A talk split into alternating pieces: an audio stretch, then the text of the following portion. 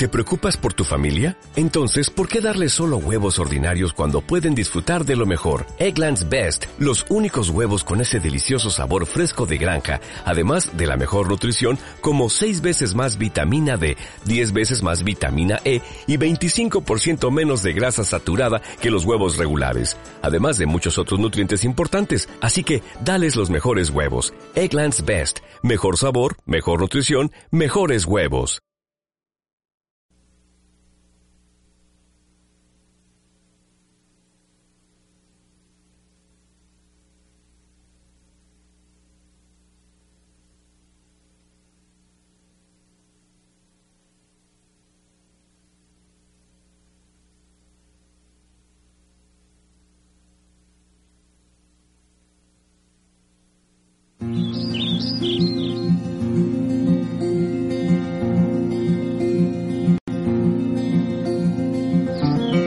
El 8 de junio de 1808, la tranquilidad de la Ciudad de México se vio interrumpida por la noticia de que el rey de España, Carlos IV, abdicaba en favor de su hijo Fernando. Pero mayor sorpresa causó otra noticia. España había sido invadida por los ejércitos franceses de Napoleón, quien arrojó del trono a los Borbones y proclamó rey de España y de las Indias a su hermano José Bonaparte. La inicial sorpresa se convirtió en oportunidad política. Comenzaba una larga época de rebeliones, golpes y derrocamientos que duraría 11 años, por lo que el Estado mexicano nacería frágil y endeudado, con una economía paralizada, una sociedad dividida y una completa desorganización.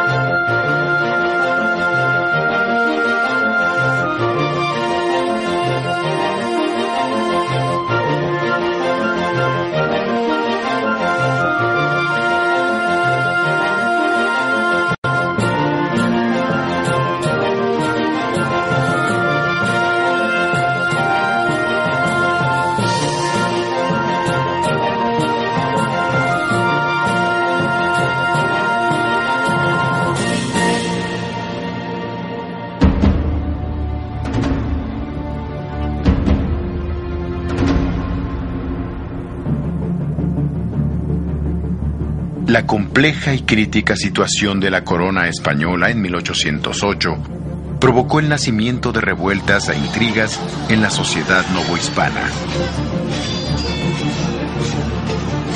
Los ideales de independencia empezaron a propagarse en diversos grupos y regiones, tanto en criollos como en mestizos. Desde entonces, hubo intensos golpes de Estado y conspiraciones que desembocaron en Querétaro.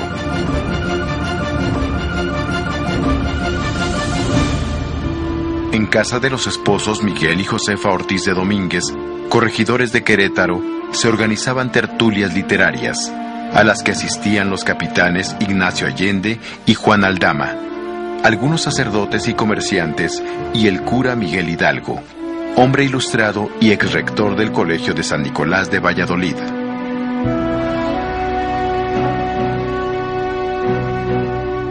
Los conspiradores planeaban hacer una insurrección en diciembre, pero al ser denunciados no tuvieron otra alternativa que lanzarse a la lucha.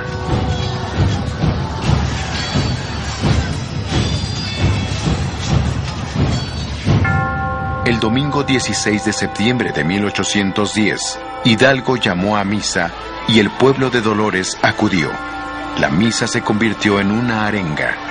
Hay que unirnos y luchar contra el mal gobierno, exhortaba Hidalgo, un cura, un líder espiritual llamando a la unión y a la lucha. El resultado fue incendiario.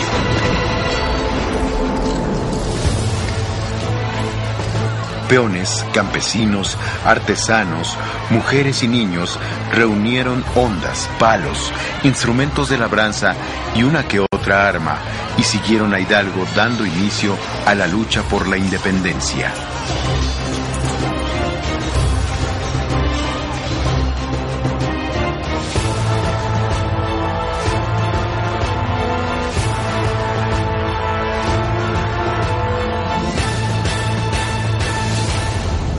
Luego de tomar el pueblo de San Nicolás de El Grande, la misma noche del 16 de septiembre, este singular ejército nombró a Hidalgo generalísimo y a Allende teniente general.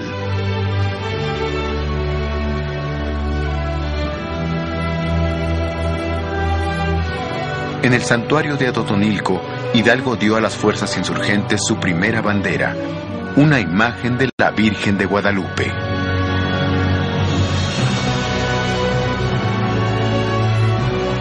Dos semanas más tarde, los insurgentes entraban a la rica ciudad de Guanajuato. Hidalgo pidió al intendente Juan Antonio Riaño rendirse, pero este se atrincheró en la alóndiga de Granaditas con los vecinos ricos. Hidalgo dio la orden de ataque y tras una larga resistencia, la muchedumbre invadió la alóndiga y se lanzó a una cruenta matanza y saqueo que Hidalgo y Allende no pudieron contener. Este suceso le restaría simpatizantes al movimiento y retardaría su triunfo.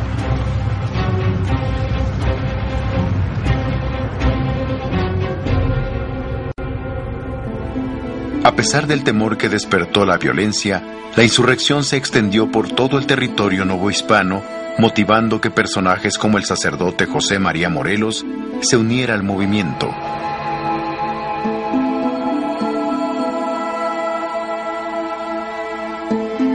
A fines de octubre, Hidalgo llegaba al Monte de las Cruces. A las puertas de la Ciudad de México, donde aquella muchedumbre heterogénea e impreparada se enfrentó y derrotó a mil criollos realistas. Hidalgo buscó entrevistarse con las autoridades coloniales, pero terminó por ordenar la retirada quizá ante el temor de que se repitieran los excesos de Guanajuato o ante el peligro de verse acorralado por las ordenadas tropas de Calleja. Las tropas realistas al mando del general Félix María Calleja siguieron a Hidalgo. El desastre se consumó el 17 de enero de 1811 en Puente de Calderón, cerca de Guadalajara, donde 5.000 realistas disciplinados derrotaron a 90.000 insurgentes. Los líderes del movimiento escaparon al norte, pero traicionados fueron procesados en Chihuahua.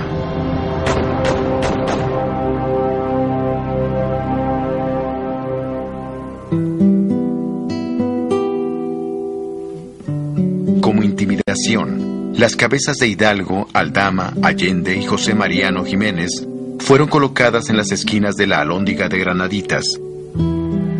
Aún así, el movimiento había herido de muerte al virreinato. A la muerte de estos líderes surgió como caudillo el cura Morelos, antiguo arriero familiarizado con gentes y caminos, quien al mando de un ejército poco numeroso, pero disciplinado, se movía con gran talento militar. Pronto se apoderó de muchas poblaciones del sur y convocó a un congreso en Chilpancingo en septiembre de 1813 que emitió la Declaración de Independencia. Nombrado jefe, Morelos adoptó el título de siervo de la nación. Sin embargo, su fracaso militar en Valladolid precipitó su caída. En noviembre de 1815 fue condenado y tras sufrir la degradación eclesiástica fue fusilado el 22 de diciembre en San Cristóbal Ecatepec.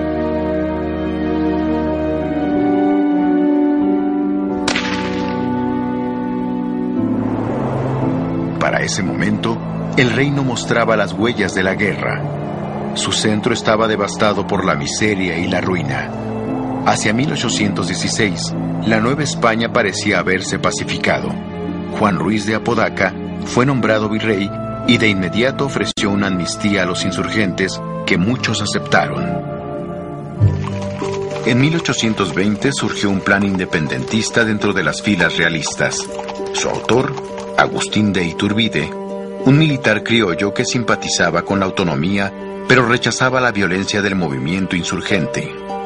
Lo curioso de la historia es que Iturbide, cuya misión era liquidar a Vicente Guerrero, líder del ejército insurgente en el sur, lo invita a unírsele. A su vez, Guerrero estaba completamente aislado y había llegado a una conclusión semejante.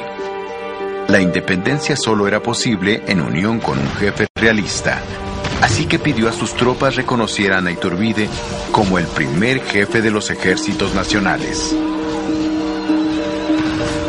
De este acuerdo, el 24 de febrero de 1821 surgió el Plan de Iguala, recibido con entusiasmo por la población y por gran parte del ejército.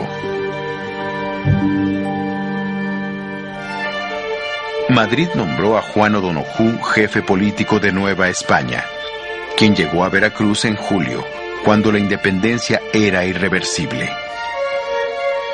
O'Donoghue entendió la situación, se entrevistó con Iturbide y firmó los tratados de Córdoba en los que reconocía la independencia y el establecimiento de un imperio mexicano. Así, el 27 de septiembre de 1821, una ciudad engalanada con arcos triunfales recibió entusiasmada al libertador Iturbide, a Guerrero y al ejército trigarante.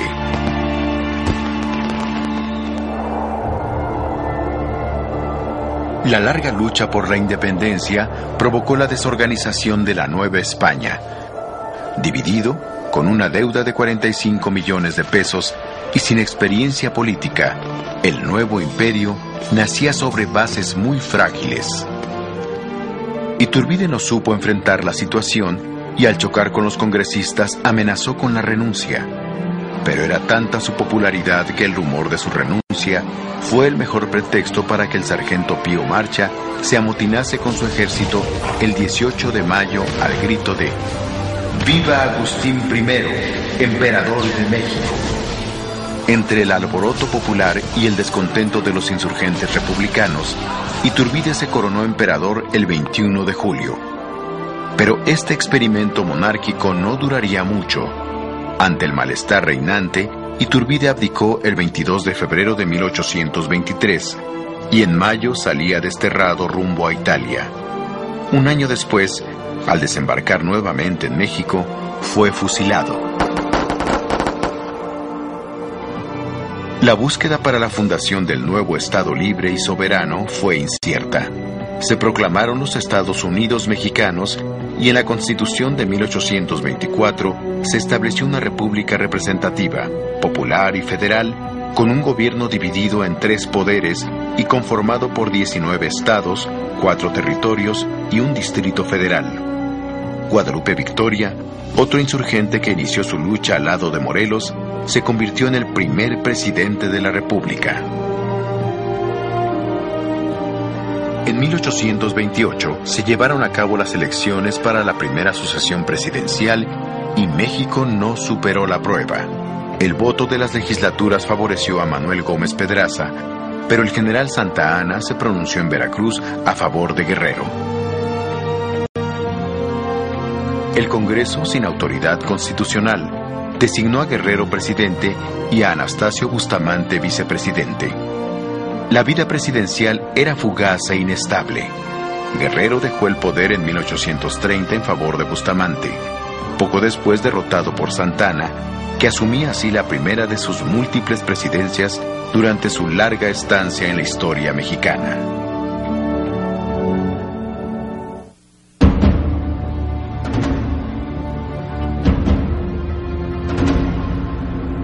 Generalmente la independencia de Texas se atribuye al centralismo, pero su pérdida estaba anunciada por la entrada sin control de colonos norteamericanos y el interés expansionista de Estados Unidos.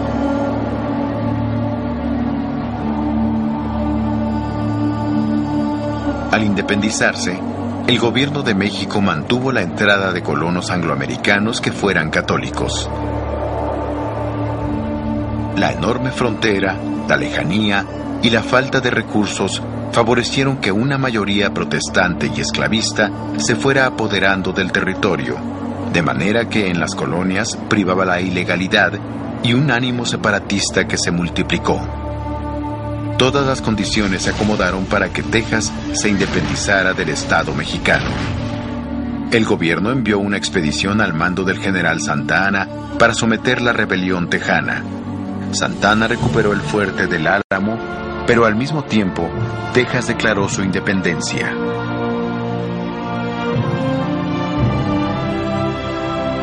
El país entró a uno de los periodos de mayor inestabilidad económica del siglo. Para la década de 1840, la desigualdad entre México y Estados Unidos se había ensanchado. La población norteamericana llegaba a los 20 millones, mientras que México apenas rebasaba los 7 y carecía de elementos para enfrentar a un país con grandes recursos humanos y materiales. En 1845, Texas aprobó la oferta norteamericana de unirse a Estados Unidos y en 1846 este país declaró la guerra a México sin otro argumento que la conquista de nuestro territorio.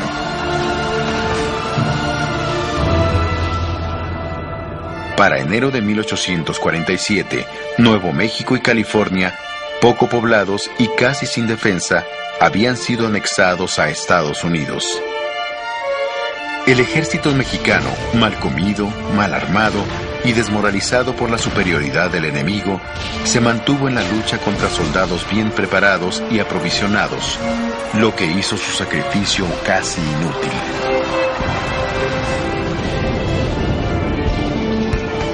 Después de cuatro derrotas en el Valle de México, Santana ordenó el retiro del ejército de la capital. Pero entonces fue el pueblo quien defendió la ciudad ante el avance enemigo, lo que produjo un río de sangre y la declaración del estado de sitio.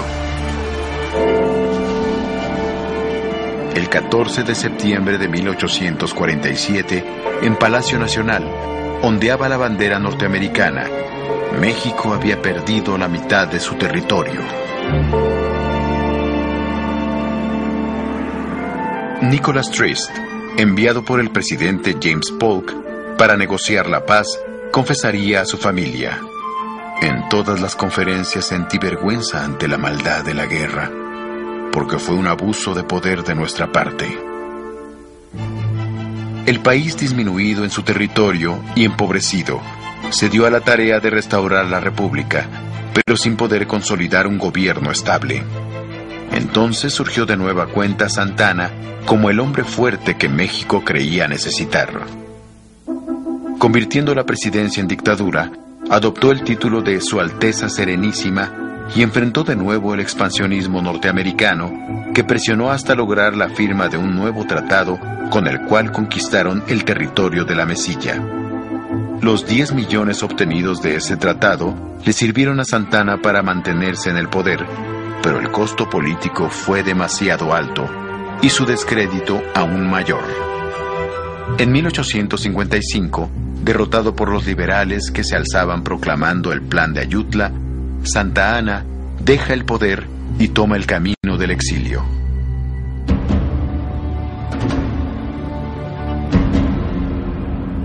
Desterrado Santa Ana, comienza la época de Benito Juárez, gran defensor de la vida republicana. Juárez llega al frente de la generación del 57, una de las generaciones más brillantes que ha dado el país.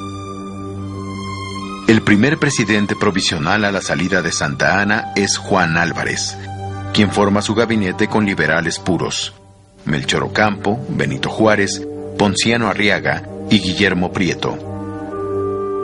Al poco tiempo, daba inicio la reforma liberal, continuando con el camino que habían trazado hombres como Gómez Farías años antes. La Constitución de 1857, tan moderna en aquel entonces como hoy, introdujo en forma sistemática los derechos del hombre. Libertad de educación y de trabajo, libertad de expresión e igualdad ante la ley. Pero la oposición a las reformas del Partido Conservador lleva de nuevo a la lucha armada.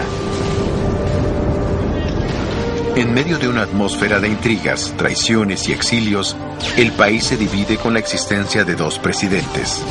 Del lado conservador, el general Félix Zuluaga se erige presidente en la Ciudad de México. Por los liberales, Juárez sustituye constitucionalmente con Montfort y empieza su particular errancia cargando con la presidencia de la República por todo el territorio nacional.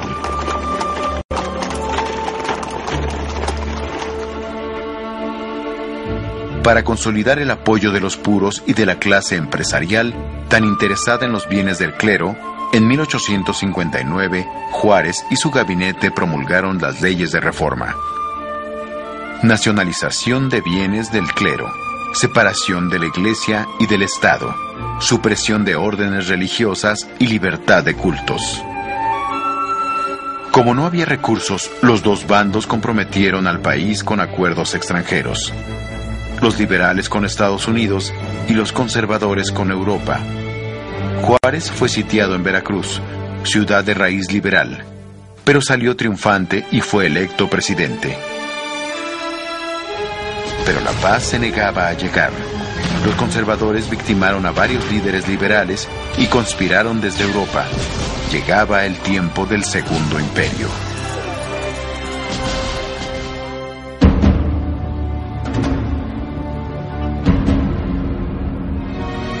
Grupo de mexicanos monárquicos promueve contra Juárez y la reforma liberal un nuevo destino para la nación. La coyuntura era favorable pues Juárez había suspendido los pagos de la deuda externa, obligado por la escasez. Veracruz ve llegar a las flotas española, francesa e inglesa. Juárez envía a Manuel Doblado a negociar con los intervencionistas, argumentando que la suspensión es solo temporal. España e Inglaterra aceptan, pero Francia se niega e inicia su avance. Juárez autoriza la formación de guerrillas para defenderse y Puebla, al mando de Ignacio Zaragoza, se prepara para enfrentar al mejor ejército del mundo. El conde de Lorenzés, confiado en la total superioridad de su ejército, no atendió las advertencias y el 4 y 5 de mayo las tropas de Zaragoza lo derrotaron. Pero la humillación solo sirvió para que Napoleón enviara 30.000 soldados más bajo un nuevo mando. Un año después, y luego de un largo sitio, la ciudad sucumbió ante los franceses y Juárez tuvo que abandonar la capital. Fue así como llegaron en 1864 Maximiliano y Carlota a instaurar en México una monarquía europea. Paradójicamente, Maximiliano era un liberal convencido y al poco tiempo de ser coronado, anunció que no suprimiría la tolerancia de cultos y la nacionalización de bienes de la Iglesia. Sorprendidos, muchos conservadores le retiraron su apoyo. Mientras tanto, Benito Juárez cargaba la República por el norte del país y para fines de 1865, las guerrillas republicanas, convertidas en verdaderos ejércitos, iniciaron su avance.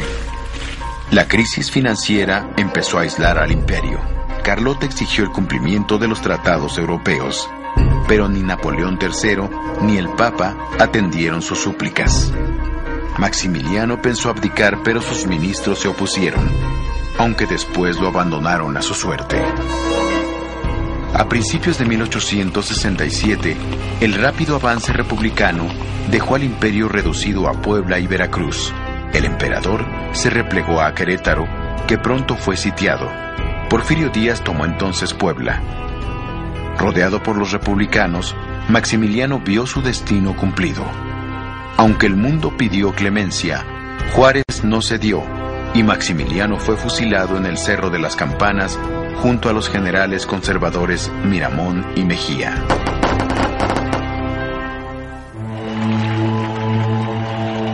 Tras su retorno triunfal a la Ciudad de México, Juárez convoca a elecciones en donde tres liberales se enfrentan por el poder. Juárez, Sebastián Lerdo de Tejada y Porfirio Díaz.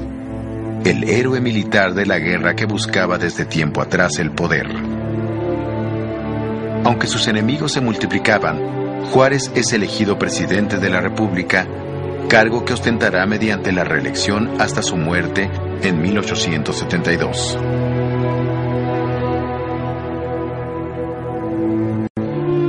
A la muerte de Juárez, lo sucede en la presidencia otro liberal, Sebastián Lerdo de Tejada, reelegido en 1876. Pero Porfirio Díaz, destacado militar contra la intervención francesa, lo desconoce, lo mismo que José María Iglesias, presidente de la Suprema Corte de Justicia, que declara nulas las elecciones por fraude. Al final, el 23 de noviembre, Díaz ocupó la Ciudad de México al frente de un ejército y una semana más tarde asumía la presidencia. El hombre fuerte que México buscó desde 1821 había llegado. Después de 50 años de turbulencia política y militar, la paz y el anhelado progreso parecían por fin alcanzables. La paradoja es que Porfirio Díaz, mientras no tuvo el poder, luchó contra la reelección. A la postre, él haría de la reelección un instrumento para instaurar una dictadura de más de 30 años.